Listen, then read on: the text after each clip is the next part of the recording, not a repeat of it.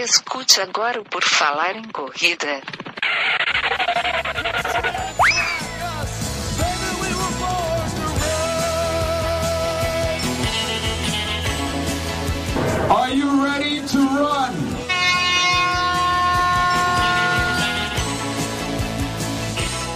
Começa agora mais um episódio do podcast do Por Falar em Correr. Estamos aqui para mais um episódio. O meu nome é Enio Augusto e a minha convidada de hoje que vai contar um pouco da história dela na corrida e muito mais é a Paula Narvaez. Oh, tem... Olha que legal. Bom, seja bem-vinda, Paula, tudo bem?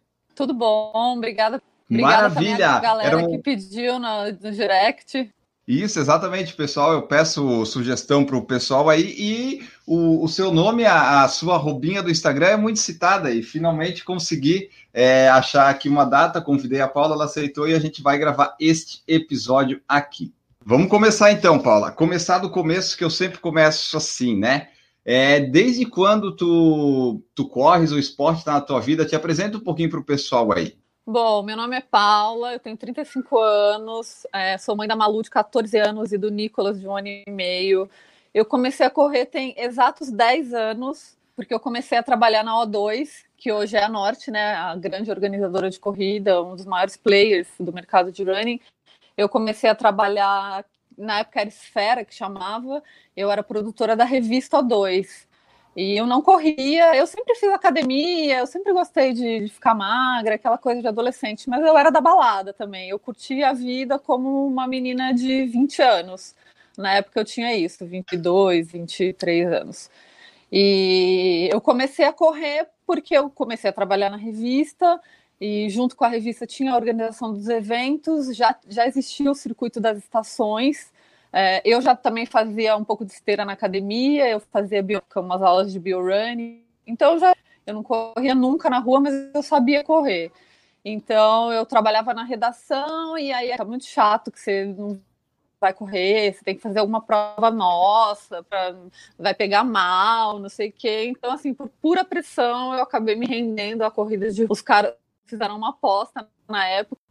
Assim, então todo mundo falou: ah, vamos para os 10K, ver quem vai melhor. E daí eu ganhei a aposta, assim, na minha primeira corrida de rua, eu fiz, sei lá, 49 minutos, os 10K, e daí ganhei de todos os K. Quando eu cruzei, eu nunca, nunca eu cruzei aquela primeira linha, eu falei, nossa, é isso que eu quero pra minha vida. Nunca mais parei de correr. Isso tem 10 anos já. Tá, então foi assim, a primeira corrida tu já fez, tu já viu que era, era aquilo ali que tu gostaria de fazer, né? Foi, foi. Ali eu me apaixonei e não parei nunca mais. Bom, assim, ó, tu falou ali que ganhou, ganhou do pessoal ali nos 10 quilômetros, já conseguiu fazer ali 50 sub 50. Tu, o que que tu é, é genética, é isso que tu atribui ou era o teu treino anterior que fez tu já ter uma base para correr assim? Porque é, dentro da média assim, tu é, um, tu, tu é uma corredora de certa forma rápida, né? Então, eu não sei, eu não sei se é genética. Eu treinava na esteira, eu fazia na aula de corrida na academia, adorava. Aí eu lembro que tinha aula de endurance, aula de fartlek e tal. Eu não sei se de alguma maneira aquilo acabou me desenvolvendo e quando eu fui para rua eu fui bem. É, mas o meu começo na corrida foi na esteira, assim, foi uma coisa meio natural. Porque pelo que eu entendi, tu fazia na academia outros exercícios que não a corrida também, né? Fazia. Eu sempre gostei é. muito de puxar ferro. Eu, desde que, sei lá, eu acho que eu tinha 15 anos, eu entrei na, pela primeira vez na academia e eu sempre fiz. Então eu gosto de puxar ferro, eu curto fazer musculação. E eu entrei na academia para fazer a musculação, fazer as aulas de corrida e aí foi rolando. Era o cardio, né, a corrida. Sim. E aí foi rolando. Uhum. E trabalhar na, na, na, O2 lá na esfera ajudou, né? Meio que sofria um bullying do pessoal, né? Porque tinha que correr. Não, trabalhar na O2 super ajudou, porque além uhum. do bullying, eu meio que respirava a corrida, né? Era o tempo pois inteiro. É. Eu, eu fazia a produção de moda das capas. Então eu ia atrás das pessoas, eu ia atrás das histórias das pessoas eu que montava os looks da, da galera que saía na capa, então eu meio que respirava a corrida, eu tinha que saber o que estava acontecendo no mercado, mesmo que eu não fosse ainda uma insider, eu sabia tudo o que estava acontecendo, porque era o meu trabalho. E também foi acontecendo natural cada vez mais com a corrida, por causa da revista, né? Só faltava correr, né? E daí correu. É, e corri já era, não parei mais. Tá, e tu falou para nós ali que tu começou numa de 10. Tu começou lá há 10 anos que tu falou assim. Então, tu começou pelas distâncias curtas, tu ficou nas distâncias curtas, tu começou a participar mais de corrida, ou tu que tu gostou, daí tu viu assim, pô, quero em toda a prova, como todo mundo faz no começo, ou foi mais comedida? Não, eu nunca fui muito de, de... Ai, adoro fazer prova. Eu, desde que eu comecei a correr, eu nunca fui de correr milhares de provas. Eu fiz essa de Dakar, e aí eu comecei a fazer um blog de corrida para mulheres. O meu redator na época, o Zé Lúcio, que até está de volta na revista, faz um blog de corrida para mulheres. Eu já tinha um blog meio que de moda, de lifestyle, sei lá o que. Ele falou: Meu, você escreve bem, você gosta de correr. E ninguém fala com mulher corredora. Eu falei: Ah, tá bom, vou fazer. E daí eu fiz o blog e comecei a receber um monte de convite das marcas, por causa do blog e por causa da revista também ah, para eu correr não sei o quê, para eu correr não sei o quê. E aí eu recebi um convite da Nike em 2010 para correr o Nike 600K. Antes disso, eu não me lembro de ter corrido muitas provas, não. Eu corri o circuito das estações uma vez naquela época. Não tinha corrido minha primeira meia maratona ainda, porque eu também eu sempre, eu sempre fui meio cagona. Pode falar palavrão aqui? Pode, fica à vontade. é teu critério. eu sempre fui bem cagona, assim, porque lá no comecinho, quando, né, quando eu fiz a primeira prova e comecei a querer socar a bota, eu tive canelite, eu tive algumas coisas que, que, que eu não sabia, eu tive uma fratura por estresse, não deu nada a ver, correndo na esteira. Então eu sempre fui bem cautelosa com a minha evolução e eu sabia que se eu aumentasse o volume muito rápido eu ia acabar me machucando sério. Então eu sempre respeitei muito é, os degraus da, da evolução. É, nisso eu já tinha corrido 600K, eu corri duas vezes o 600, foi uma corrida que saiu de São Paulo, chegou até o Rio de Janeiro, era uma, uma corrida de revezamento. Nessa época eu treinava com a Cris Car... É, ela já faleceu, infelizmente, mas é uma das grandes lendas da corrida de puta mulher. É, ela era assim a minha grande inspiração e eu comecei a correr com ela e a equipe dela era muito socava a bota e então eu, eu, eu meio que não não eu procurava tentar treinar mais, fazer mais musculação para conseguir evoluir bem nas coisas. Então, quando eu fiz a minha primeira meia, eu fui relativamente bem. Foi a meia do Rio, a primeira meia. Eu fiz, sei lá, acho que uma hora e cinquenta. Lembro que foi uma, em que ano? uma viagem com a ASICS. Foi 2011. E aí, em 2013, eu corri a minha primeira maratona, que foi a do Rio também. 6 horas e 40. Então, eu sempre, eu sempre fui cautelosa as evoluções. É, uma época também eu de aventura, eu fiz o El Cruce com ultramaratona, eu fiz os 50k do Xterm. Então, mas eu sempre tive cuidado, eu sempre respeitei treinadores. Eu não tive muitos treinadores, mas eu sempre respeitei a, a não, não me machucar sempre tive pavor. Depois da fratura por estresse no pé, eu, eu virei. É, e até tem toda essa tua precaução, e por trabalhar na, numa revista lá na coisa de corrida, meio que tu também já tinha noção do, dos degraus das coisas fazendo. Não é uma pessoa que caiu de paraquedas assim, ah, começou Super. a correr, né? Já tinha uma base. Eu lembro que eu ia gravar, eu ia gravar não, eu ia produzir matéria com clínicas de fisioterapia, é, eu, treinadores falam ensinando técnicas para para prevenir lesão. E aí, no meu dia a dia, tá sobre isso, o que era maravilhoso, né? É, porque, pô, dá uma base enorme, né? Mesmo se tu não corresse, tu já ia saber muito mais do que o pessoal que corre. Daí, ainda mais correndo, dava para aplicar tudo, né? Eu sempre tive muita noção, assim, do que eu estava fazendo nessa minha trajetória aí na corrida. Eu conheci profissionais incríveis por causa da O2, treinadores, fisioterapeutas, o Dr. Gustavo Maglioca, eu conheci muita gente incrível, assim, que de cada um eu aprendi um pouquinho e, e aí cuidadosa com a corrida, né? Até. até esse ano. Daqui a pouco a gente chega lá no até esse ano. é, até esse ano.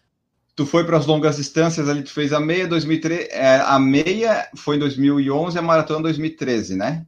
É, eu fiz a minha primeira meia no Rio e aí eu fui baixando tempos na Golden Four. Eu lembro que eu corri a primeira Golden Four e existia uma categoria imprensa. É, eu era considerada imprensa porque eu era da revista e porque eu tinha o blog. Fiz as quatro etapas, né? Era Brasília, BH, São Paulo e Rio. Então, dos jornalistas, o melhor tempo ia ganhar uma viagem para correr a maratona de Nova York.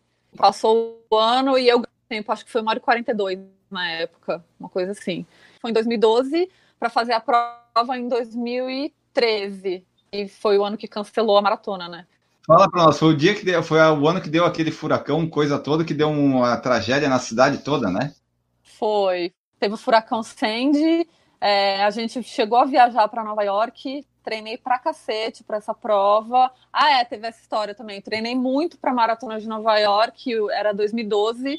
Cheguei em Nova York na quinta-feira, na sexta a prova foi cancelada. Pela primeira vez na história da maratona, a prova foi cancelada, um caos. E aí eu não sabia o que eu fazia com aquele treinamento. Fiquei em Nova York uma semana, corri no Central Park lá os 25 quilômetros que estou homenageando. E, e aí eu voltei pro Brasil meio sem saber o que fazer. Puta, o que, que eu vou fazer, né? Eu treinei pra caramba para correr a maratona. Eu vou acabar o ano sem correr nada, é isso? E aí eu fui ver o que, que tinha de prova. Falei, ah, vou ver o que, que tem de prova aí para correr agora. Era, sei lá, não Tinha uma ultra na Serra do Japi, uma, uma prova de 50 quilômetros me inscrevi, acreditei no, no, que eu tinha treinado e, puta, fui lá, fiz, fiquei em segundo lugar na prova.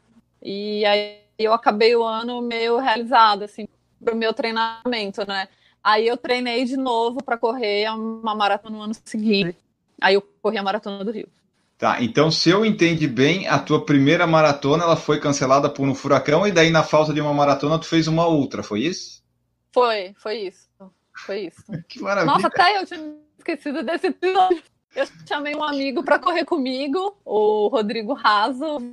Você já, corre, você já fez Ironman, vamos fazer essa prova aí comigo, vai, você me ajuda. Sei lá, no 40, um pouco depois, eu donei ele. Ele falou, meu, vai embora que eu não aguento mais. Daí eu fui, fui indo e, e rolou, assim, Terra do Japi.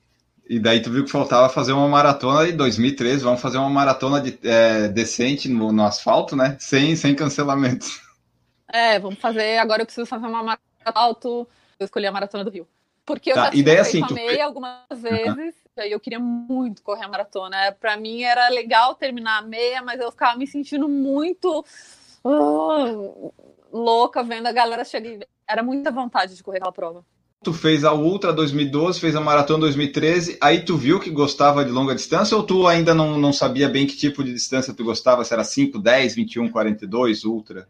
Não, eu gostava muito de meia, é, eu ia bem na meia, a maratona, curti muito, continuei correndo meia. Curtas não, de 10, ah, eu meio que deixei de lado porque eu gostava muito de meia. E aí eu corri Chicago em 2015, 14, sei lá. Aí foi a minha primeira meia com a Nike também. Sim, eu corria uma por ano, eu não me metia muito louco, não, fazendo várias. Outra coisa que eu também acho que é uma grande bobagem, que eu vejo muita gente fazer, sabe? Meter uma maratona em cima da outra. Você diminui sua vida útil no esporte. É só isso que acontece. Eu também nunca Sim. fiz isso, não. Até esse ano. É, até esse ano. Eu é. fiz um ano que eu, eu corri é, eu corri a Mizuno Up Hill e daí eu recebi um convite para correr a primeira SP City, que foi em 2016. Eu tinha acabado de... e aí ou foi o contrário, eu tinha acabado de correr acho a SP City Rio. É, acho que foi o contrário, então. Eu tinha corrido, aí eu tinha acabado de fazer uma maratona e daí foi. Mas eu sempre sei que eu tô fazendo bobagem, assim. Eu não acho que eu tô fazendo algo legal. Tipo, eu sei que eu tô fazendo merda é, é, importante saber que está fazendo errado, né? Para se der algum problema, vai, ah, não, isso aqui foi responsabilidade minha. É, são oportunidades que passar, sabe? A Mizuno Hill é uma puta experiência. É, também esqueci de falar, né? Eu não lembro muito de todas as provas, mas eu corri a primeira edição da Mizuno Up que eles levaram 50 pessoas para conhecer. Corri, eu sabia que era muito legal. É uma das provas mais legais que eu já corri na minha vida. E eu fui e falei, ah, Dani, se eu vou dar mesmo mesmo na serra, naquela serra todo mundo anda.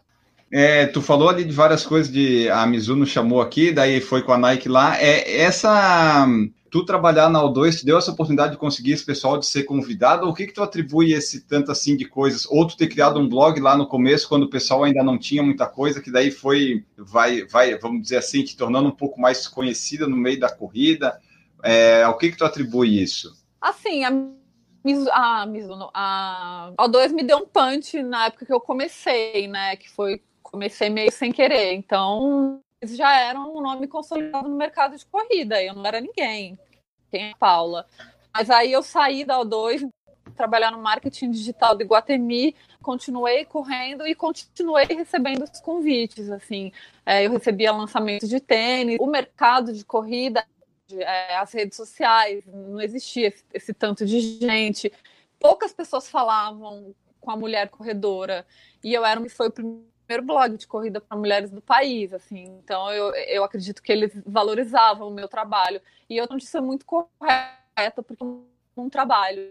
É, eu nunca encarei isso como, ah, as pessoas estão me dando coisas, que legal, vou aproveitar. Não, para trabalho, como até hoje algumas coisas do meu Instagram eu encaro como trabalho. Eu acho que isso fez toda a diferença. Então, marcas me respeitavam. E eu sempre estava em tudo, porque eles me chamavam para as experiências mais incríveis, eles me chamavam. É, foi uma relação que eu fui construindo com cada um ao longo dos anos, né? É, pois é, porque é bastante tempo, né? Tipo, tem gente que começa, sei lá, a correr agora, daí cria um Instagram, daí quer, quer começar, sei lá, a ser chamado para as coisas e tal, mas tem toda uma base, né? Tem todo um trabalho que a pessoa faz, não necessariamente pensando nisso, mas tem toda uma história que faz chegar nisso, né? Tem, eu acredito que assim, primeiro você tem que se corrida, você tem que realmente viver e respirar a corrida, para depois você esperar que as coisas aconteçam. Eu acho que verteu hoje em dia é, a galera cria um Instagram para realmente ganha, entendeu? Porque as marcas não investem mais como elas investiam antes em mídia, então o investimento delas é mandar ter todo mundo, entendeu? Todo mundo recebe tênis. Fez o Instagram ali, 20 mil seguidores, é bonitinho, corre mais ou menos ali, vai receber. Mas na época que eu comecei não funcionava. Se eu não tivesse conteúdo ali, se eu não oferecesse um serviço para a comunidade, eu não teria vivido nem metade do que eu vivia, assim através da corrida. É, eu acho que para mim, dessas descrições, tu falou, faltou eu ser bonitinho e correr mais ou menos e ter os 20 mil para receber. faltou é, só isso. Não, é difícil, vai. É, tá, dá pra, não dá para colocar uns filtros no Instagram. O, e me diz uma coisa, quando tu começou com o blog lá, foi a primeira que teve o, o, blog lá que falava com as mulheres e tal. Nessa época dos blogs, tinha alguma tipo de rivalidade, assim, de repente, com alguma outra blogueira, essas coisas? Acontecia isso? Né? Agora, nesse. No 2019, acho que não sei se acontece tanto, sempre tem uns chats e tal, né? Mas naquela época é, não tinha tanta facilidade assim de contato, né? Tinha também algumas coisas assim? Ah, não tinha tanto como, como, tem hoje, né? Hoje tem muito. Hoje ah, a mulher já é naturalmente rival, uma da, já nasce rival, né? Que é uma cultura também que eu tento mostrar que eu não faço parte. A mulher disputa ah, quem quer mais magra, quem quer mais gata, quem quer que tenha o melhor pace. E por isso que eu também não, não tenho muitos amigos da corrida, porque eu não, eu não faço muito parte de, dessa competição, assim. E eu vejo as pessoas competindo, elas fingem que são amigas, mas elas estão disputando, sabe? E eu não faço parte disso, eu não, não gosto de disputar, eu fujo de uma disputa. Mas antigamente não tinha muitas pessoas fazendo isso, era eu mais umas três ou quatro, assim. Às vezes eu ficava meio, meio puta, assim, porque eu acho que tinha umas, umas meninas que meio que copiavam pauta eu falava de um assunto, aí vinha a menina duas semanas depois falava igualzinho, e aí eu ficava meio irritada. E eu era mais nova, então eu não, não sabia distrair. Hoje em dia, não... e isso foi muito bom para mim, porque eu fui adquirindo é, a habilidade de me reinventar quando elas começavam a fazer o que eu estava fazendo, eu ia fazer outra coisa. Até por isso que eu fui fazer prova de trilha, eu fui fazer ultra, eu ia fazer uphill. Eu gostava de desafios que eu sabia que ninguém, que as meninas não iam querer fazer. Então, eu adquiri essa habilidade de me reinventar, de pensar em novas histórias, quando eu sentia que estavam me copiando. Ah, sempre tem, né? Alguém que copia. E como é que é que tu vê hoje assim esse negócio aí das redes sociais e do Instagram? Porque o teu Instagram eu vejo ali agora com esse negócio da Nike ele está sendo mais atualizado, mas o teu Instagram tu deu uma parada um tempo, né? Ah, eu dei uma parada. É, eu estava bem focada em corrida. Eu, eu trabalhava em, antes da O2, eu estava trabalhando no, na agência que atendia a Nike. Eu fiquei quase dois anos lá durante minha gravidez toda. Então, eu meio que respirava corrida também, novamente é, cuidava do NRC, dos eventos de corrida da Nike. Estava é, me preparando para fazer a maratona de Berlim quando eu descobri que eu estava grávida. Estava é, inscrita já na prova, eu descobri que eu estava grávida. E aí eu tive um problema no começo da minha gravidez, que eu quase perdi o meu filho. E do começo da gravidez até o nascimento dele, eu dei uma diminuída mesmo, que eu dei, dei uma bodeada, e eu também não tinha muito assunto. Eu ia ficar só fazendo, falando de barrigão, de gravidez, de gravidez. Eu não me eu não sou uma mulher que eu fico feliz grávida, porque eu me sinto limitada, eu me senti, eu, eu tive muito enjoo, então eu não tinha muita vontade de compartilhar tudo com as pessoas. Isso foi aumentando no final da gestação que daí eu comecei a falar sobre parto normal, sobre maternidade, sobre as coisas que eu estava vivendo naquela época, que eram tava longe de corrida, né? E daí durante essa tua gravidez tu chegou a continuar fazendo exercício, as coisas dava para fazer, tipo corrida, Fiz. essas coisas? Eu fiz bastante musculação, né, fazia bastante academia e caminhava muito. Correr, eu corri umas duas, três vezes, mas eu não me senti confortável. É, eu, fiquei meio desequilibrada, meu joelho doía, não me sentia, eu não tinha por que fazer aquilo se não estava me dando prazer. Então eu corri umas duas, três vezes e desencanei. É, mas eu sempre fiz exercício físico e comecei a falar muito no meu Instagram também como a corrida ajudava para a mulher que queria engravidar. Foi, foi meu primeiro contato com esse mundo da maternidade. Foi falar que, meu, você quer engravidar, corre. É melhor do que tomar vitamina tem que tomar também vitamina, mas assim, mulher que corre tem uma gravidez muito melhor. E aí, conforme eu fui me sentindo melhor ao longo da gravidez, eu fui começando a compartilhar as coisas, né? Um pouco dos exercícios, é, um pouco do que a corrida trouxe para minha gravidez. E aí as coisas foram melhorando ao longo do tempo. É, até tu falou de correr assim, porque, tipo, quando a gente está com um pouco de sobrepeso, correr já é ruim. Imagina carregando uma criança, né? Não deve ser muito agradável mesmo correr. É, não, não é confortável, sabe? Eu vejo as grávidas, as fotos da grávida correndo, mas assim, para mim não foi confortável. É, você muito do seu corpo, assim, não foi confortável. E é um movimento contrário que você está fazendo, né? Bem ou mal, você está ali tirando onda com a gravidez. Não é o que a gente quer numa gravidez. Então eu preferi. E eu também não tinha vontade, eu tinha muito enjoo, então eu comia menos do que eu, dev... do que eu devia comer e eu não tinha muita energia para fazer atividade física intensa. A musculação e a caminhada já me atendiam e estava ótimo. Essa gravidez ela, ela gerou o Nicolas, né? Quando é que foi que ele nasceu? Ele nasceu em 21 de fevereiro de 2018. Aí, a partir é. dali de quando ele nasceu, quando é que tu voltou assim a praticar corrida? Eu voltei. Então, é, eu estava treinando para Berlim, eu descobri que eu estava grávida. Antes desse meu treinamento em Berlim, é, eu tive o meu tempo lá em Chicago tal, e aí eu nunca mais me interessei muito em bater tempo, porque eu tinha conhecido meu marido, eu queria investir no relacionamento, então eu não estava aquela corredora tão noia, querendo alcançar tempo. Aí para Berlim eu falei, não, agora eu vou. Aí eu descobri que eu estava grávida, aí não foi. E aí eu tive meu filho, graças a Deus eu consegui o parto normal que eu queria, meu parto foi quase natural e a corrida me ajudou muito, muito em vários aspectos. Depois até vou falar da relação maratona e parto, porque, nossa, é um paralelo bem bom. É, enfim, ele nasceu de parto natural, quase natural, né? Eu tomei uma anestesia ali no final. É, acho que uns dois meses depois eu estava correndo já. Com 40 dias eu já estava fazendo exercício tinha um. Eu tenho um aplicativo da Nike que chama Nike, Nike Training Club. Eu treinava com o aplicativo no chão da minha casa, porque o meu marido trabalhava, eu ficava em casa ali na licença maternidade, amamentando, trocando fralda, nananã, e tipo, não dava tempo de fazer nada. Quando eu tinha três minutos, eu fazia. Então eu comecei, eu voltei à atividade física no chão da minha casa, malhando cinco minutos por dia. Aí eu aumentei para 12 minutos por dia, e foi assim também, de uma forma bem e aí, com, acho que ele tinha três meses, eu voltei a correr. Eu caminhava e corria na esteira até dar cinco quilômetros. Aí, quando ele tinha uns três meses, eu, eu voltei a correr. Mas eu falei para o meu treinador, que é o Vanderlei Oliveira, que eu não queria planilha, que eu, era melhor a gente dar um tempo, porque eu não queria saber se eu ia voltar a correr como antes, e nem se eu ia querer prova longa de novo. Então, eu falei para ele meio que me deixar em paz até a hora que esse bodezinho saísse, assim, porque nesse pós-parto também eu aprendi que o meu corpo funcionava bem com pouca corrida. Eu uhum. me sentia bem correndo pouco, puxando bastante ferro. Eu estava fazendo bastante musculação. Ele tinha uns quatro meses, eu já estava puxando um ferro e correndo pouquinho. E eu estava me sentindo muito bem, assim. Eu estava emagrecendo, eu estava me sentindo bem, eu estava amamentando. Eu comecei a dieta low carb nessa época. Eu só senti vontade mesmo de correr prova quando ele tinha seis meses. Aliás, é, nesse final de semana fez um ano que eu corri a primeira prova depois do Nicolas, que foi a corrida do Pinheiros. Ah, tá, do Pinheiros. A gente fez os 10K. É, que é uma prova muito legal, é aqui na Marginal, eu moro aqui na Marginal, eu consigo ver, ver o percurso, assim, é muito legal, e aí eu falei, putz, vamos, eles me mandaram um e-mail me convidando, eu falei, aí vou, convidei a Milena Preter, uma amigona minha, para ser minha pacer, me ajudar, e aí a gente foi, foi super bom, acho que a gente fez em 44, 45 minutos. Como é que tu fez e como é que tu faz atualmente para conciliar tudo isso? Porque tem, tem, tem uma filha maior, tem um marido, tem um filho menor, tem que trabalhar, tá correndo, treinando para maratona. Como é que tu consegue encaixar tudo isso? E às vezes ainda participa de um podcast?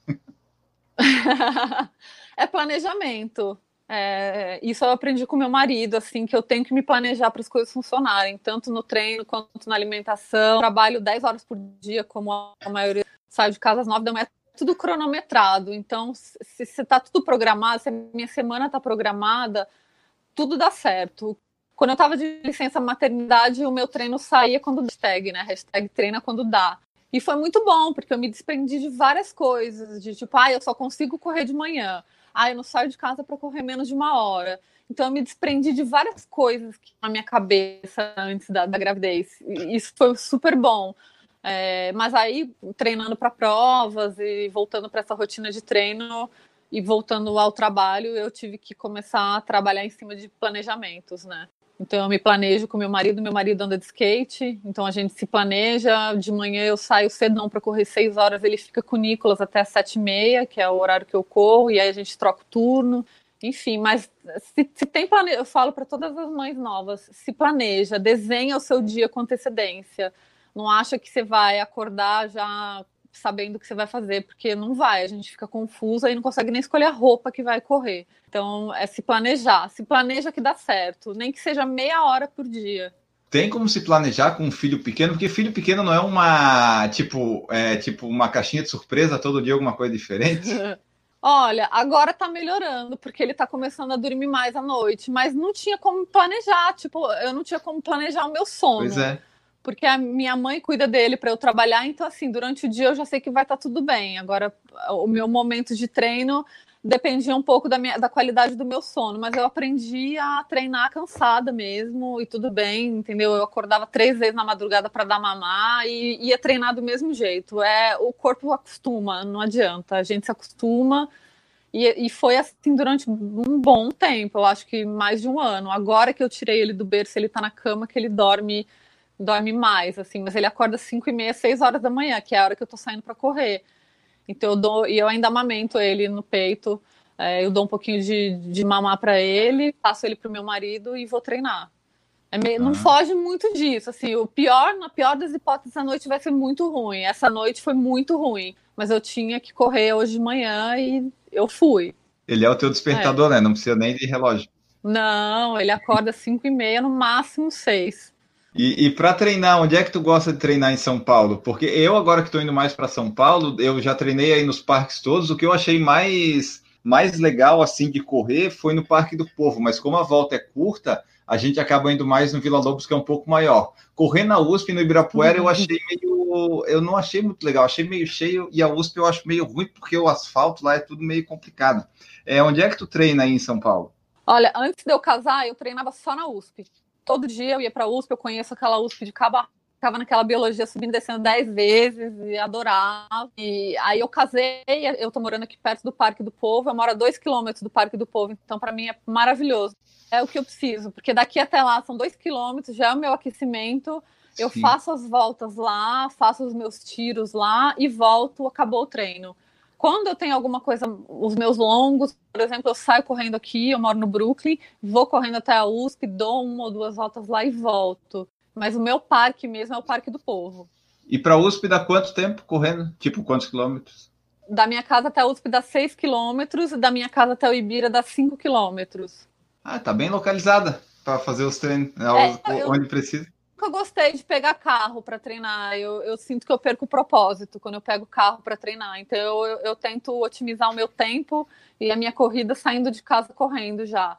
Então, às vezes, eu faço meu longo pela cidade, é, passo no Vila Lobos. Eu conheço. To... O, o, parque que eu menos conheço é o Ibira, porque eu nunca tive o hábito de ir para lá. Mas, assim, Vila Lobos, USP, Parque do Povo e rua também, eu, eu corro bastante na rua. Eu sou contra pegar carro para ir correr.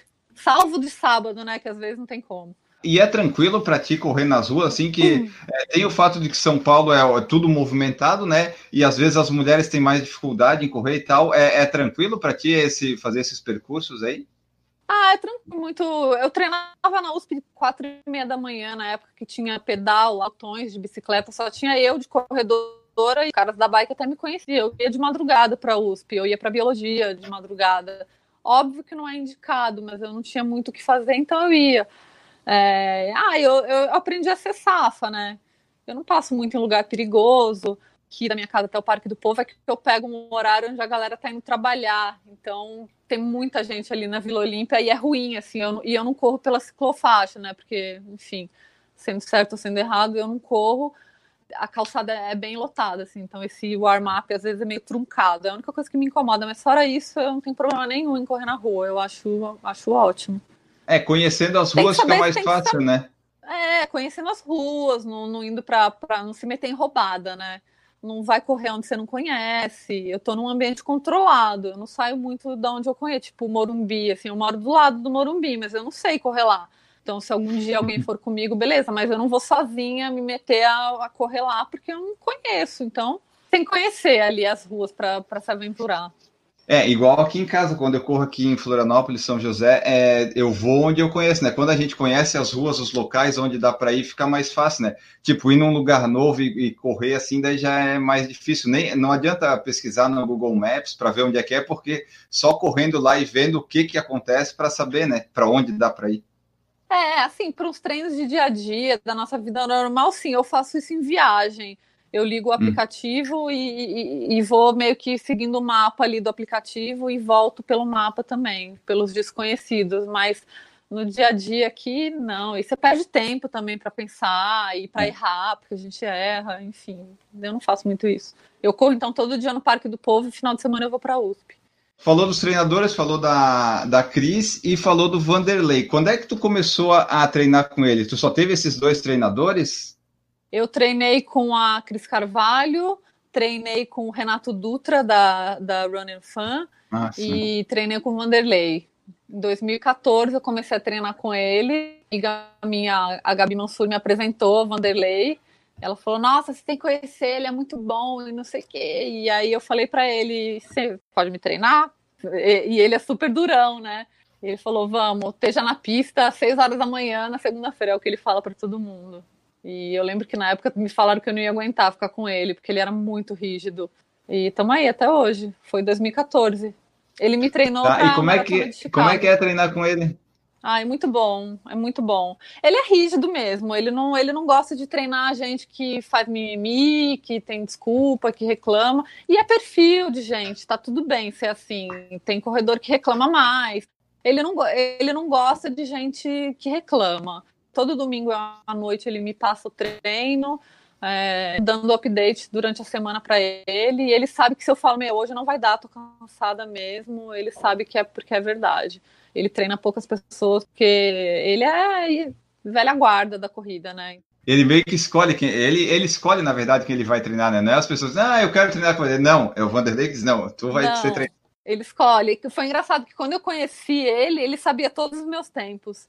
Ele tinha me visto em todas as provas que eu tinha feito, todas as meias. Ele falava: ah, essa meia você fez isso, essa meia você fez isso. Ele sabia tudo da minha vida. Ele sabia que eu gostava de correr. Ele gosta de treinar gente que gosta de correr. Essa é a real. Eu até vi uma postagem tua no Instagram que ele falava alguma coisa de esteira para tu ir na esteira só se fosse a última alternativa possível. Era um negócio assim, né? Num dia que tava chovendo, era isso, né? é, porque ele falou ele me passou o treino no domingo, eu já sabia que ia chover na segunda, ele falou, só vai pra esteira se tiver raio. Aí não fui, fui pra rua, tava nublado, comecei a fazer o intervalado, começou a chover com raio no Parque do Povo, só tinha eu ali, não tinha uma assessoria, não tinha uma viva alma no parque. E eu fui lá, fiz até o final, falei para ele. Ele gosta dessas coisas, né? E ele falou que conhecia todos os teus tempos. Fala para nós, eu sempre pergunto pro pessoal aí, quais são os teus recordes pessoais aí, 5, 10, 21 e 42, tu lembras? Olha, 5, acho que é 20 minutos. Nos 10K eu fiz 43 ou 44, não lembro. Na tona, meu melhor tempo foi Chicago em 2014. É, e aí eu tive esses três anos sabáticos que eu não consegui evoluir, que eu não consegui treinar para maratona, gravidei, porque, enfim, um monte de coisa. E na, eu tinha uma hora e 34 nos 21K da Mizuno. Esse ano, uma hora e 33, mês passado, na Rio S21. Super boa a prova. E aí eu fiz o meu melhor tempo sem querer. Geralmente o melhor tempo sai sem querer, né? Não é, é, às vezes tu tá programando, tá treinando e sai, mas quando a gente vai despreocupado fica mais fácil, parece. É, expectativa que eu tive filho, eu fiquei muito tempo parada, eu fiquei muito tempo sem treinar para meias e para maratonas, só fazendo meu treininho de 7 km por dia ali, 7 km, 7 km. E aí o episódio de Floripa me deu mais confiança para corridas maiores, né? Mas eu tô me reencontrando na corrida agora também. Eu não tava querendo muito sair da, daquele lugarzinho gostoso que eu conheci depois de ter filho. É, ah, mas às vezes a gente enche o saco um pouco de correr, né? Tipo, de fazer treino longo e tal. Daí tu diz, pô, correr 5 km todo dia é tão confortável. É uma delícia, nossa, correr 5 km por dia é uma manutenção da nossa saúde. A gente não fica acabado. É ótimo. Eu fiquei bastante tempo achando isso ótimo. Ainda acho. Tá, agora vamos falar dessa, desse teu episódio na Maratona de Floripa e como é que surgiu esse negócio da Maratona de Chicago. Porque tu falou, tu estava correndo lá, era 5, 6, 7 quilômetros, aí num belo dia você está aqui trabalhando ali na, na norte, né, aqui na coisa da prova, ia correr a meia, aí decide fazer a maratona. Né, que eu já li foi. teu blog e eu sei mais ou menos como é que foi. Mas conta aí pro pessoal da onde é que surgiu essa ideia e daí como é que surgiu correr a maratona de Floripa, aqui o 42K, que aliás é a melhor prova que tem aqui no estado, e é, como é que surgiu esse convite da Nike aí da maratona de Chicago? Eu tive meu filho, corria provinha de 10 lá do Pinheiro, não sei o que lá, depois não corri, comecei a trabalhar, voltei para 10 anos depois, voltei para o 2, no marketing dos eventos, quais são as provas importantes, as provas que eu preciso conhecer a Expo e, enfim, conhecer mais sobre o produto, né? A gente da empresa de produto. Então, eu corri a Delta e a, ah, a Delta interessante, porque eu estava inscrita nos 10 no dia lá na hora, não tava afim. Aí o cara falou 10 aqui, 5 aqui. Aí ganhei os 5. Aí fui desclassificada porque eu tava inscrita nos 10. Aí fiz 20 minutos nos 5. Foi bem legal, assim, a prova. Foi Mas mais. era essa da Delta aí, foi uma que choveu ou não? Foi, choveu. Tava uma puta foi. lama é, ali na 23 de maio. E aí ganhei a prova, fui desclassificada, porque, né? Aí no mês seguinte eu tive essa viagem para Floripa, que também foi minha primeira viagem temporada, temporada não, porque foram cinco dias longe da minha família, né, do Ni Malu, do meu marido, para conhecer a Expo, para entender mais o produto, ver como funcionava aquilo tudo. Corre da prova, tal, linda, plana, rápida, fria, delícia. Vou correr a meia, trabalhar na EAS e domingo a gente eu corro a meia primeiro dia de Expo, tava mais ou menos, é, não tinha muita gente, a Expo foi começando a encher no final do dia, no, na sexta-feira começou a dar aquela enchida, e eu comecei a sentir aquela vibe de uma, aquela vibe que quem corre maratona sabe. Comecei a putz, meu, putz, será que eu queria correr essa maratona? Que... Aí eu falei pro meu filho, se eu precisasse, assim, precisasse trocar minha inscrição de 21 para 42, sabe? Como assim? Eu falei, não, tô pensando. Amanhã, sábado, eu te falo. Liguei pro Vanderlei, tô muito afim, não sei o que aconteceu, deu um, alguma coisa, essa, essa maratona. Você acha que eu tenho condição de correr essa maratona? Eu não quero acabar prova andando, eu não quero fazer em cinco horas, eu vou direita ali. Tem condição? Ele falou, tem. Liguei pra, pra minha amiga Deb, vou correr a maratona, nunca cortando em low carb, porque eu já tava low carb desde que o Nicolas de verdade. Eu não sabia como isso ia funcionar. Putz, e aí fui super bem no dia, deu a largada e fui, fui, fui, fui. Deu a meia maratona e eu falava, nossa, tá acontecendo. E fui, fui, fui.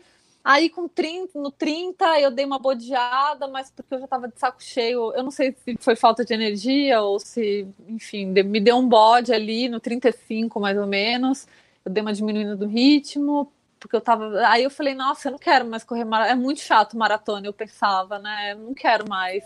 Uhum. E eu senti isso de verdade, que eu não queria, achando muito chato estar tá ali. Não acabava, aquela última parte da prova é chata, né? aquela estrada. Eu até falei isso lá na, na, empresa. Vamos dar uma animada ali no final, porque aquele. É que é aquela parte sul depois do túnel é bem, é bem vazia mesmo. É, vazia, uma estradona. E aí eu fiquei de saco cheio ali falei, ah, eu não quero mais maratona, não sei o quê. E aí acabei a prova, fiz em 3 horas e 30, cravado, mas com a, com a certeza de que eu não queria mais maratona, não. Achei muito tal felizona, puta, consegui um tempo legal, não imaginei que eu, que eu fosse conseguir e tal. Mas eu tava meio de. Não é mais pra mim esse negócio de, de 42K, não é mais pra mim. Meia eu vou, 42. Não... Aí, dois dias depois, a Nike, na terça-feira, eu corri no domingo, na terça-feira eles me ligaram com um convite para fazer parte do Zoom Squad feminino. Aí como é que vai dizer não, né? Não, como vai? Eu ainda na hora até não aceitei na hora, né? Eu falei, ah, tá, obrigada, viu, pelo convite, mas eu vou dar uma pensada, vou discutir internamente aqui, porque, né, a gente que tem família sabe que correr uma maratona precisa de uma discussão interna aqui, para ver se todas as partes estão de acordo. E uhum. eu também tinha que pensar se eu estava afim de correr outra maratona, porque eu, eu, eu, não ia me propor a correr uma maratona de qualquer jeito. Ah, vou lá, vou ver o que acontece. Eu, eu não sou dessas, assim, então. Mas aí, essa de Floripa, meio que tu foi de qualquer jeito, ou não? Porque tu não estava, digamos, treinada, ou tu estava. Tu sabe, é, quando tu correu ela, tu teve aquele pensamento que tu falou assim, ah, eu sei que estou fazendo errado, ou ali na hora, tipo, parecia ok? Então, eu sabia que eu estava fazendo algo que talvez eu não devesse estar fazendo, porque eu não estava treinando para aquele, eu não estava com volume para maratona, mas depois também me abriu um, um, uma outra visão, assim, eu vi a maratona de outra perspectiva. Realmente a gente precisa fazer tanto volume para correr uma maratona bem, porque eu tava, não é que eu estava destreinada, eu sempre treinei, desde que o Nicolas nasceu, eu, eu voltei a treinar, eu nunca mais parei de correr. Então, assim, eu corria todo dia ali, meus 7, 8 quilômetros, no final de semana 12, tá? Eu só não fazia longo. Eu não, eu não seguia o, eu não seguia a cartilha tradicional da maratona. Mas treinar, eu sempre estava treinando. E eu senti que ali na, o, o, trabalho de força que eu fiz durante todos esses meses ali na maratona ajudou muito, assim, foi o que segurou a minha prova. Mas eu corri a prova levinha, tipo, no meu país, sem problema nenhum. No final que eu dei aquela bodeada, mas eu corri a prova inteira, tipo, certinho, assim. Então, antes de correr, eu tava com esse pensamento de, putz, não é o ideal isso que eu tô fazendo, né? Pode ser que dê ruim muito grande, pode ser que eu passe uma vergonha. Mas eu vou fazer, eu vou ver o que acontece. Mas eu tava confiando, eu sabia que eu tava treinada, que eu tava apta a fazer, né? Tá. E esses treinos que tu fazia antes da maratona, que não era visando a maratona, é tipo, era só rodagem ou tu já estava treinando com o Vanderlei, fazendo intervalado, fartlek, essas coisas? Não estava fazendo nada. Só rodando. Só rodando. Sempre só... rodando. Legal. É bom, é bom, é bom ver essas experiências que dão certo, que de repente a gente pode pensar, tentar, talvez. Sempre rodando. E eu me perguntei bastante o quanto a gente precisa, sabe, ficar se matando de longo, de não sei o que, para eu não sei, e eu questionei muito o Vanderlei sobre isso também, sabe? Tanto que agora que a gente está aumentando o volume drasticamente, mas até, a, sei lá, uma, duas semanas atrás eu estava fazendo dois, às vezes três offs na semana. Eu não estava me matando de. Essa maratona de Floripa foi muito boa para me questionar e questionar o que eu estava fazendo, que, uhum. o, o que a gente poderia fazer de diferente agora, sabe? Dentro da minha realidade também, da minha possibilidade de treinar. É, eu não tenho disponibilidade de ficar fazendo milhões de longos. É longo, sabe? Alguns de 25, 24, um ali de 30 e, e vamos ver o que acontece. Foi bom para isso, assim, para a gente ver com outros olhos. Conta para nós como é que é esse negócio aí da Nike. Quando eles te ligaram, eles já apresentaram tudo o que vocês iam fazer lá? Como é que funciona? Porque assim, eu nunca recebi ligações assim, esses convites. Eu quero, como é que funciona essas coisas todas? Eles entram em contato, aí apresentam todo o projeto, perguntam para ti, ah, você topa ou não topa? Aí tu tem que levar isso lá para tua família para ver. Tu conversou com o Vanderlei também sobre isso. Conta daí para nós tudo esse, como é que é esse projeto da Nike aí? É, na verdade, assim, eu já conhecia, né, o pessoal da Nike e tal eles já estavam com parte do time ali formado. Depois que eu corri a, a, maratona, eles acharam que eu talvez fosse uma peça interessante. E aí eles me ligaram. Ah, era tipo três da tarde, assim. Eu falei, pera, não tô entendendo o que tá acontecendo. Vite para fazer parte do Porque eu conhecia o Zoom Squad, trabalhava na agência da Nike, e eu, junto com a recebi uma missão de formar, de chamar algumas partes, eu chamei o Lelo Apovian, enfim, a gente chamou uma corrida, que foi o primeiro grupo. E eu era do Zoom Squad, ela éramos, só que eu descobri que eu estava grávida e aí eu tive que sair, enfim, só continuei trabalhando na agência. Sabia a história do Zoom Squad toda ali, o, o objetivo, o pensamento do, da família Zoom, e aí eles me ligaram, eu mas eu não sabia que o novo Zoom Squad seria. Eles, Olha, a gente queria te fazer um convite para fazer parte do Zoom Squad feminino. São quatro mulheres, mais você. Eles, eles me apresentaram as meninas, né? A Rafa Bueno, a Sabrina, a Alice e a Joyce, que são feríssimas. Todas correm muito bem. E eu falava, gente, o que, que eu vou fazer ali? O que, que eu vou fazer ali? para correr a maratona de carro, eles não tinham então, eles tinham falado meio por cima, assim, ah, talvez role uma outra coisa também ali junto, mas aí depois a gente fala sobre isso. Aí eu falei pro Vanderlei, falei, Vanderlei, você acha que eu tenho que dar pra gente treinar? Ele falou, claro, vambora, toca o barco. Falei com meu marido, meu marido também falou, ele ficou meio bravo, na verdade, depois, né, quando eu fiquei sabendo do que. Porque são quantos dias mas, longe? 17 dias. Vai ser o teu período mais longe, né? Da, vai, do pessoal vai. aí. Vão ser 17 dias fora de casa, que eu vou ter que desmamar, enfim, vai acontecer um monte de coisa ali que vai impactar na vida dele. Então ele, com razão, ficou meio chateado, né? Mas aí abstraiu, tá tudo bem, ficou tudo bem. Eu entendi também, eu no lugar dele eu ia ficar puta, mas deu tudo certo. E aí o Vanderlei falou: vambora, vamos começar a treinar amanhã já. E tamo aí. A gente embarca dia 27 para Boulder. Que daí vocês vão fazer um camping lá no negócio da Nike, é isso? É, a gente vai fazer um camp na altitude, né? A gente vai tre treinar na montanha, fazer um polimento ali, meio que como um atleta de elite faz. É uma puta experiência, né? A Nike não faz nada mais ou menos, é uma, uma experiência é. imensa, assim. Porque tem todo o negócio de, ah, mexe com a família, com a rotina e tal, é um negócio meio inesperado, mas, pô, é uma experiência que é, difícil dizer não, né? Tipo assim, porra, a Nike me chama Não, assim, não tem como. É. Não tem como. É, a gente fica duas semanas lá, até o dia 8 de outubro, e aí a gente embarca para Chicago. Bom, a Nike é, resolveu trocar o time do Zoom Squad, né? Que era homem, mulher, triatleta, corredor. Era, uma, é, era um mix de, de personalidades e de pessoas. E eles focaram num grupo 100% feminino, porque eles acham que falta a mulher acreditar que ela pode buscar performance. E aí acho que foi, foi meio que por isso que eu entrei, assim, meio que representando as mães. É, as mães buscando performance pós-maternidade, né? O que para mim também foi muito bom, porque eu tô me redescobrindo é, na performance pós-maternidade. Eu, estou entendendo ainda o que, que eu posso fazer. Pela tá. questão fisiológica uhum. e pela questão da logística também, né? Claro, e assim, para é, o Zoom Squad são cinco mulheres ali que tu falou, né? A característica de escolha, assim, é, tinha a ver também com esse nesse negócio de pessoas que correm relativamente rápido, vamos dizer assim, para tentar melhorar seus tempos na maratona? Era esse mais ou menos o objetivo, além do empoderamento feminino?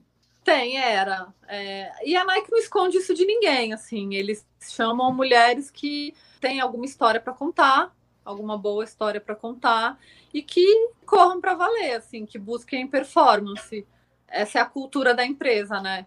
Então eles escolheram algumas mulheres fortes. Eu até me questionei, até me bateu um pouco de insegurança. Puta, o que, que eu tô fazendo aqui, sabe?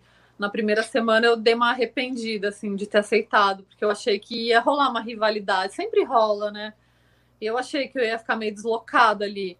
Porque eu também não sou uma pessoa que eu, ah, eu me abro e fico amiga de todo mundo assim. E daí eu falei, putz, não sei se eu deveria ter aceitado. As meninas vão correr pra cacete, eu não sei o que eu vou conseguir fazer. E... Mas passou, assim, a gente se encontrou, a gente fez um, uma sessão de fotos e teve uma puta integração, foi super legal. Eu também mudei, eu me policio bastante em relação a isso para não pirar. Eu tenho me policiado bastante para não pirar e ter a certeza e confiar no processo, né? Eu tô treinando bem, eu tô me alimentando bem, é, eu tenho o apoio da minha família, porque se o meu emocional não tá bom, nada vai sair legal. Então, assim, eu tô confiando no processo. E tô feliz pra caramba, né? Vai ser uma puta experiência. Tem algum, além da experiência que a Nike proporciona, tem algum tipo, vamos dizer assim, objetivo, meta que você tem que fazer, alguma coisa assim, ou é vocês vão treinar, vão fazer o melhor e daí o que acontecer lá aconteceu? Ou tem tipo assim alguma meta, alguma coisa que tem que acontecer? Não, não, não tem nenhuma meta. É, ninguém fala ali, ai, é esse tempo que tem que fazer, porque são perfis diferentes. É, tem, por exemplo, a Rafa tá voltando de uma lesão, a Alice nunca correu uma maratona, a Sabrina tá indo para a segunda prova dela. A Joyce também é super especialista em prova curta, tá indo para a segunda maratona. Eu tô voltando de uma gravidez. Então, assim, vai todo mundo ali correr bem. Isso eu não tenho a menor dúvida. Mas todo mundo tem uma história a mais para contar. Então, meio que não, não, não vai importar muito tempo.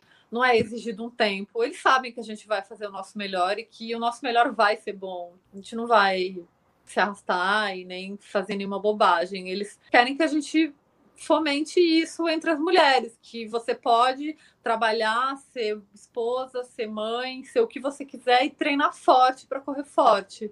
Uhum. É, esse, esse é o objetivo do projeto, né? Você não precisa. Ah, eu aceito que eu sou uma corredora mais ou menos. Não, você pode se focar em algo e buscar algo maior. Qualquer mulher pode. E o grande objetivo do projeto é esse. Sim. Por isso que somos diferentes perfis e não tem um número específico, né? A pessoa pode dar o melhor dela e fazer lá, o, o pace dela pode ser 3, pode ser 6, mas se aquilo lá for o melhor dela, tá valendo, né? Não tem uma coisa assim de numeração, assim, ah, tem que fazer isso. Não, né? pode Tem que fazer o que você, o melhor, é, né? Assim, pode mais ou menos, mas eles, eles não falam em pace, mas ali não vai ter ninguém que vai fazer um pace de 6. Né? Ah, não, não, sim, eu tô falando não no caso de vocês, mas no caso das mulheres para inspirar, tipo, a, tipo, tu não tem, tu é, fica, né? Buscar performance mesmo, não aceitar, ai, eu corro no pace de 6 e esse é o meu pace e tudo bem, sabe? Não, vamos buscar melhorar, vamos, meu, vamos fazer mais força. Isso foi uma coisa que eu até falei que eu ia falar que me ajudou muito no parto, né? Na corrida eu descobri que eu podia fazer força, que eu aguentava dor. E foi isso que me ajudou ali. Eu lembrei das minhas corridas, eu lembrei das subidas que eu fiz na uphill, em todas as provas de montanha. Então, assim, a corrida ajuda a gente a ficar mais forte e fica. Se a gente treinar, treinar a cabeça, principalmente a cabeça, né? É, grande sabotador, a gente fica mais forte. E não aceitar, ah, eu aceito, putz, meu tempo ali de maratona é duas horas e pouco, e é esse meu tempo. Não, meu, soca a bota, treina melhor, é, come melhor, vai em busca do que vai te fazer feliz. Todo corredor quer ser melhor, todo corredor quer melhorar seu Sim. tempo. Traz confiança pra gente, né? Isso. Tem aqui um, uma coisa que eu salvei aqui do ano passado, é, que a Andressa fez, que ela postou no Instagram, eu achei bonitinho, que era assim, ó, ciclo de treino para maratona é igual gravidez, é cheio de sonhos, expectativas, medos, preparações, planos, colaboração dos outros membros na família, quer comer tudo e no último mês dói tudo, ansiedade, quase não se aguenta, quer e não quer que chegue logo o parto. Eu achei bem legal essa, esse é comparativo. Isso, é isso. Você vai lá para o camping da Nike, vai correr a maratona da Nike. Obviamente, é só provavelmente pode usar tênis da Nike, né? Mas daí eu quero que tu me Sim. fale quais são os tênis que tu mais gosta de usar, assim, da quais que tu prefere? Quais são os teus tênis preferidos para os treinos? Então, é, de verdade, assim, é, antes de rede social, antes de tudo, eu sempre gostei muito de Nike. Desde ah, eu lembro dos teus sempre... posts eu sempre só usei Nike, quase a minha vida inteira, assim. Poucas vezes eu usei outras marcas, eu já corri de... Eu gostava muito do Sayonara da Mizuno, que era um tênis mais baixo. Corri de Speedstar da ASICS. Mas atualmente, assim, só Nike. E eu corri de New Balance também. Tem um... Eu fui num evento deles um pouco antes desse projeto da Nike. Gostei bastante desse tênis novo, do Fuel. Mas eu, eu, eu sou Nike Girl eu gosto muito dos tênis deles. Assim, o Pegasus eu uso desde o 27. Imagina, ele já tá no 36. então, assim, eu gosto muito de Nike. É realmente o tênis que eu mais gosto. Nunca me não, não acredito muito nisso de tênis machuca. Então, assim, para mim, é, é, o, o Pegasus em especial é um tênis que sempre funcionou muito bem. Não tem, não sei te dizer de outras marcas. Eu, eu sei o que está acontecendo no mercado, mas eu não, nunca corri com o tipo do Adidas. Acho que eu nunca corri de Adidas na minha vida. Na maratona, vocês são obrigadas a usar o Vaporfly ou não? Não, não. A gente, no projeto inteiro, a gente não é obrigada a nada. Tá. Na real, assim, até o camp, em determinado momento eles falaram: olha, se alguém não quiser, não puder ir, falem que a gente cancela a passagem, tá tudo bem, só vai correr a maratona. Então, assim, a gente não é obrigada a nada, até porque tem toda uma questão de adaptação, né? Eu mesma, eu não sei se eu vou correr a maratona com o Vaporfly. Eu me sinto muito bem correndo de Pegasus Turbo, eu tenho treinado muito com ele. Então a gente não, a gente não é obrigada a nada, assim. Existem as sugestões de pauta, né? As sugestões do que usar e fazer, mas assim, tanto que eles não mandam produto pra gente o que eles querem. Essa mecânica também é bem interessante, porque geralmente a marca manda o que ela quer, o que é interessante para ela. E eles não, eles disponibilizam outras maneiras da gente escolher o que a gente quer do que faz sentido pra gente. Eles me mandam um top branco, eu não uso top branco isso está sendo muito bom, assim, da gente poder se sentir à vontade nesse processo todo. Tu já correu, obviamente, com ele. Eu queria que tu falasse do, do Vaporfly, porque eu nunca tive oportunidade ainda de colocá-lo. Ele é bom mesmo, é tudo isso que falam. O tênis é, é, é, bom de fato, assim, tipo, quando tu corre com ele, tu sente diferença. Ele vale esse investimento se eu tivesse, tipo, R$ 1.400 para investir? Olha, ele, ele é um tênis bom. Ele fez de muita diferença para mim no final da prova, eu achei quando eu já estava com a perna um pouco mais cansada, ele dá uma ajudada, entre aspas. Foi o que eu senti. No, no começo da prova, nem tanto, assim, porque eu estava forte, mas no final ele fez uma diferença. Ah, se você tiver grana para investir. É, eu, eu, particularmente, acho muito dinheiro num tênis, entendeu? Num produto. Mesmo que fosse numa bolsa maravilhosa, de grife, eu acho muita grana, R$ 1.400 num produto, sabe? Até num telefone eu acho muito. Mas, sei lá, se a pessoa tá disposta ali. É assim, ele não vai fazer ninguém correr mais.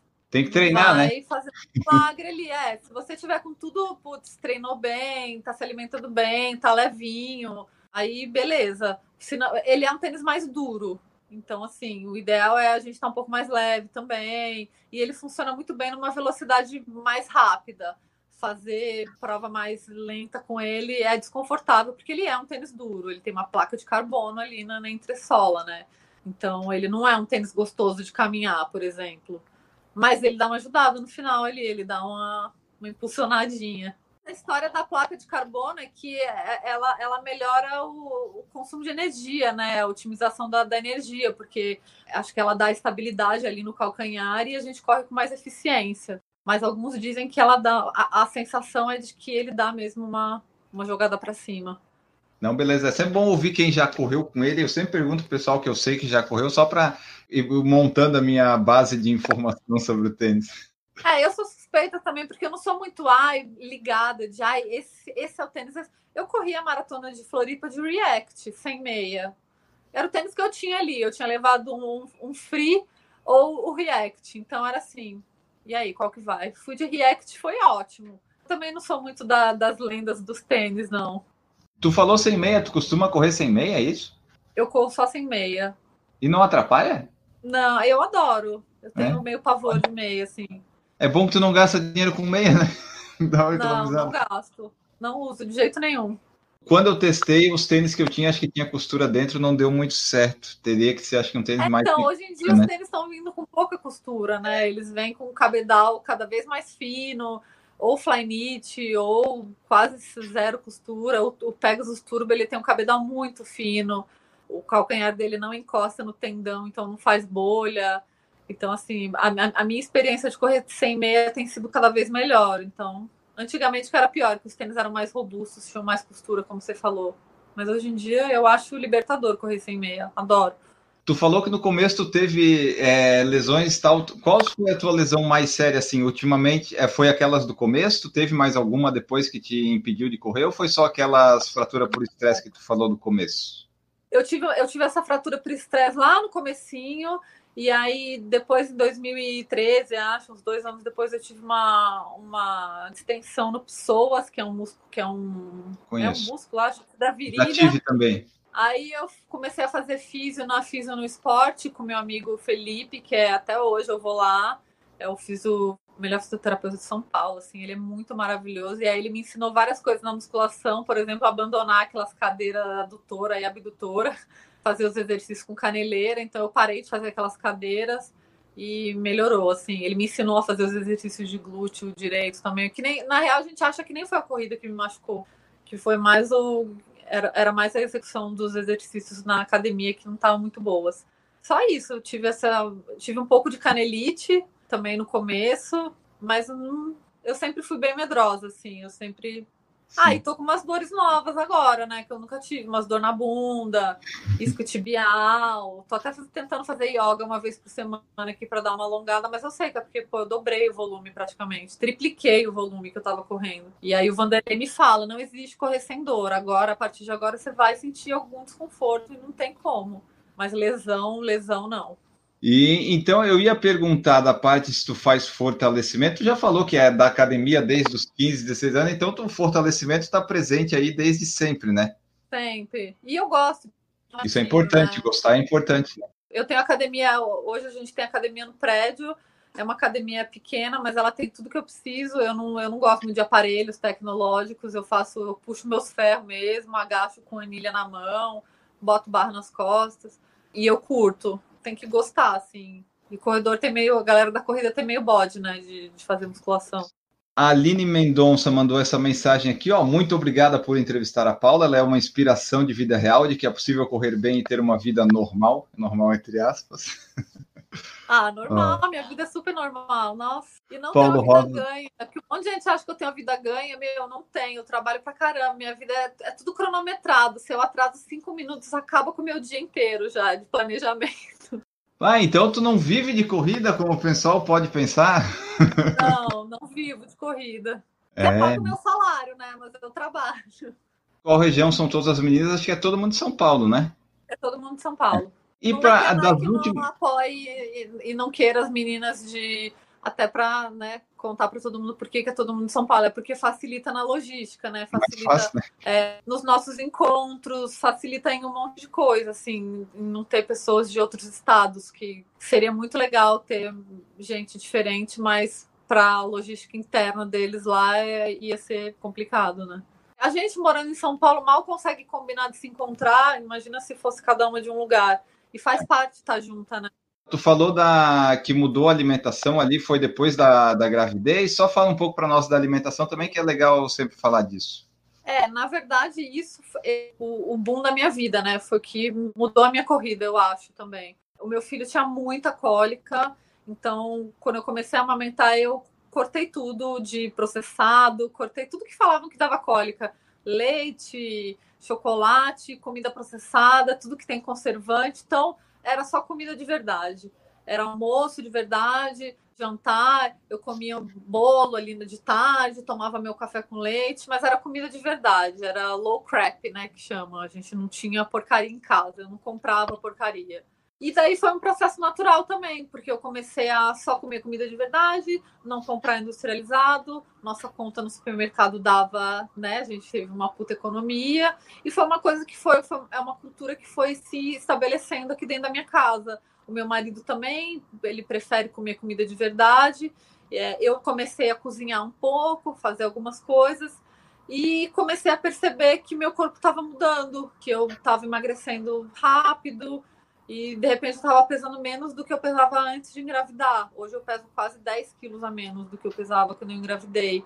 E assim, comendo comida de verdade. Eu não faço dieta no carb, cetogênica, essas coisas. Eu como batata, eu como arroz e feijão de vez em quando. Eu não tenho grandes restrições, mas assim, eu, eu evito consumo como indulgências, né? O açúcar, coisas com farinha, ainda como um pedacinho de bolo de vez em quando mas eu adotei o comida de verdade como um estilo de vida.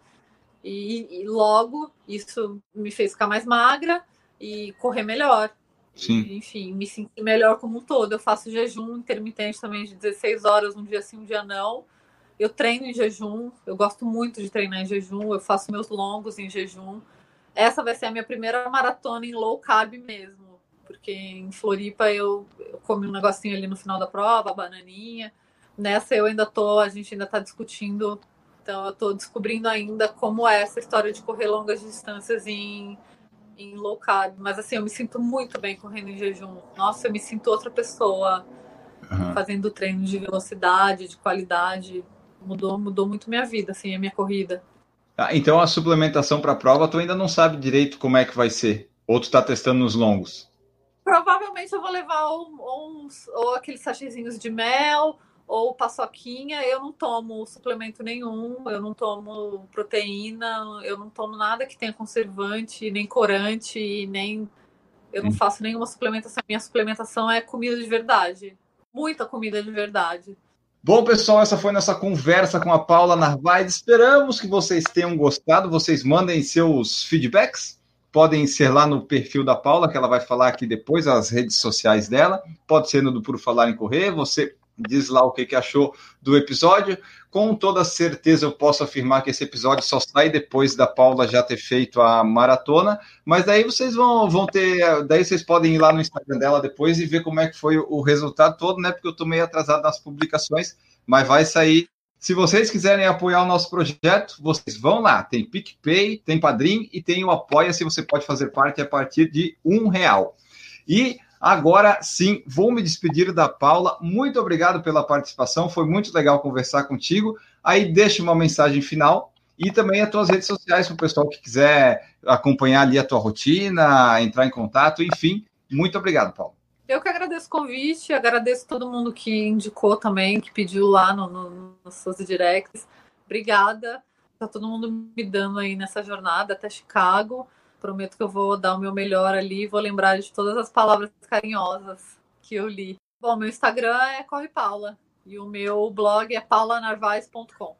Perfeito, muito obrigado, Paula. Esses links vão estar também na descrição do feed também no site, quando eu atualizar os posts do site. Vocês podem entrar lá. E nós ficamos aqui com a nossa frase do final do podcast, que eu sempre roubo do Instagram alheio, que é a seguinte: Não tema o fracasso, Tenha medo de estar daqui a um ano no mesmo lugar que você está hoje, querido ouvinte. Voltamos no próximo episódio. Um abraço para todos vocês e tchau.